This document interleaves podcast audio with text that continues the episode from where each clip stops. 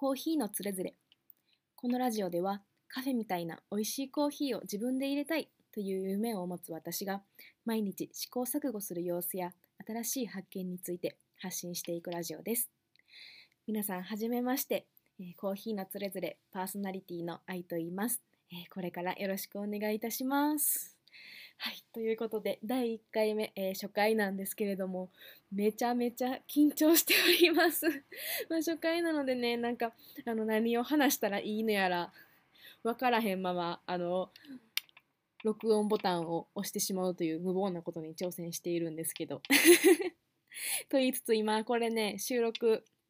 3回目？4回目かな？なんかあの喋ったものの途中でこう何を話したらいいか分からず途中で切り、えー次はコーヒーのつれづれの、え5文字目ぐらいを噛んで切り、えーその次は、え録音ボタンを押し忘れてやり直しで今4回目ですね。まあそんな感じでえっとまあ最初はそんなもんなのかなと思いつつはいゆるりとやっていきたいなと思います。ということであの今日はサクッとねあのーまあ、軽くお話ししていきたいなと思います。ところで皆さんはコーヒーはお好きでしょうか？ちなみに私はまあもちろん今はあのこんなコーヒーのつれづれなんていうあの題名でラジオをやっているので、まあ、こいつはコーヒーのこと好きなんやろなっていうことはあの分かると思うんですけど実はあの3ヶ月前ぐらいまで私めちゃめちゃコーヒー苦手やったんですよ。でもうカフェに行ったら絶対コーヒーじゃなくって紅茶派。でコーヒーを飲むとしてもあのミルクとお砂糖をもうガスガスガスガス入れないと飲めないっていうタイプだったんですね。でもまあ今は、えー、とブラックで、まあ、お砂糖はたまに入れたりするんですけど、まあ、そんな感じで飲めるというかもう毎日でも飲みたいっていうぐらい大好きになっています。でまあ私がなんでコーヒー嫌いやったかっていうとあの結構共感してくださる方が多いと思うんですけどあの一番が苦いっていう。なんかいろんなね飲み物あるじゃないですか。その例えばコーラとかそういうオレンジジュースみたいなそういう甘いジュース系とかあとは紅茶とかあと日本茶とかなんかそういういろんなジャンルがあるんですけどあそこまでそのコーヒーほどこう苦みがガツンとある飲み物ってなかなかこうあのメジャーなところでないと思うんですね。でなんか私的には今までその飲みやすさ的なものを多分飲み物に求めていてなんかそれにその、まあ、オレンジジュースとかお茶とかのこの飲みやすさなんかごくごくいけちゃうみたいな感じのところからするともうコーヒーって対極にあるようなものだと思うんですね。そのすごい苦みが強かったりとかあとはまああの嫌いあんま好きじゃない時はあのその苦みしか感じなかったんですけど、まあ、今感じてみるとあの酸味があったりとかそういうなんかかなりこうエッジの効いたというか なんかすごいね他の飲み物とはすごい分かれてるというかそういう感じのねところがあると思うんですね。でその部分が私すごく苦手だったんですけど、まあ、あのあるきっかけであの地域のね公民館のコーヒーあのコーヒー屋さん？カフェか？カフェをあの任されることになって、まあ、そこからねもう私コーヒー飲める人間じゃなかったのにえ私コーヒー自分で入れるの？っていうところからえそれやったら自分で練習しないとと思って、まあ、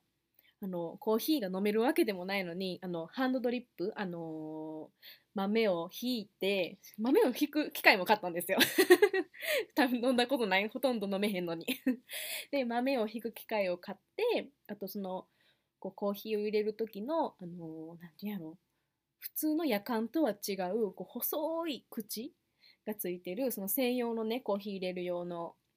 あの夜間みたいなのがあるんですけどそういうのとかあとは、まあ、もちろん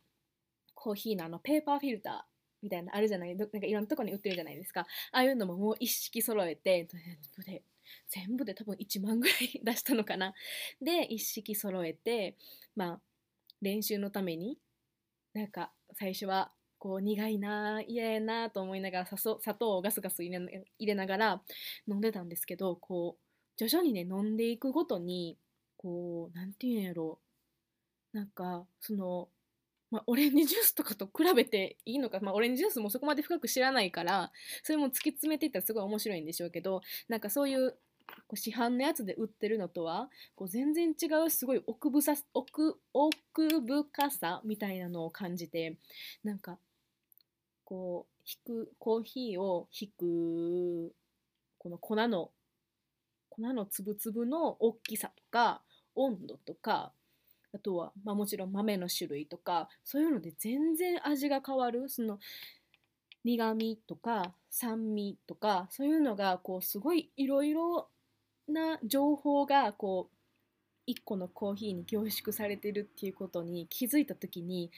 なんて面白い飲み物なんだと思ってこうそれを飲んで味わうこともすっごく楽しいしあの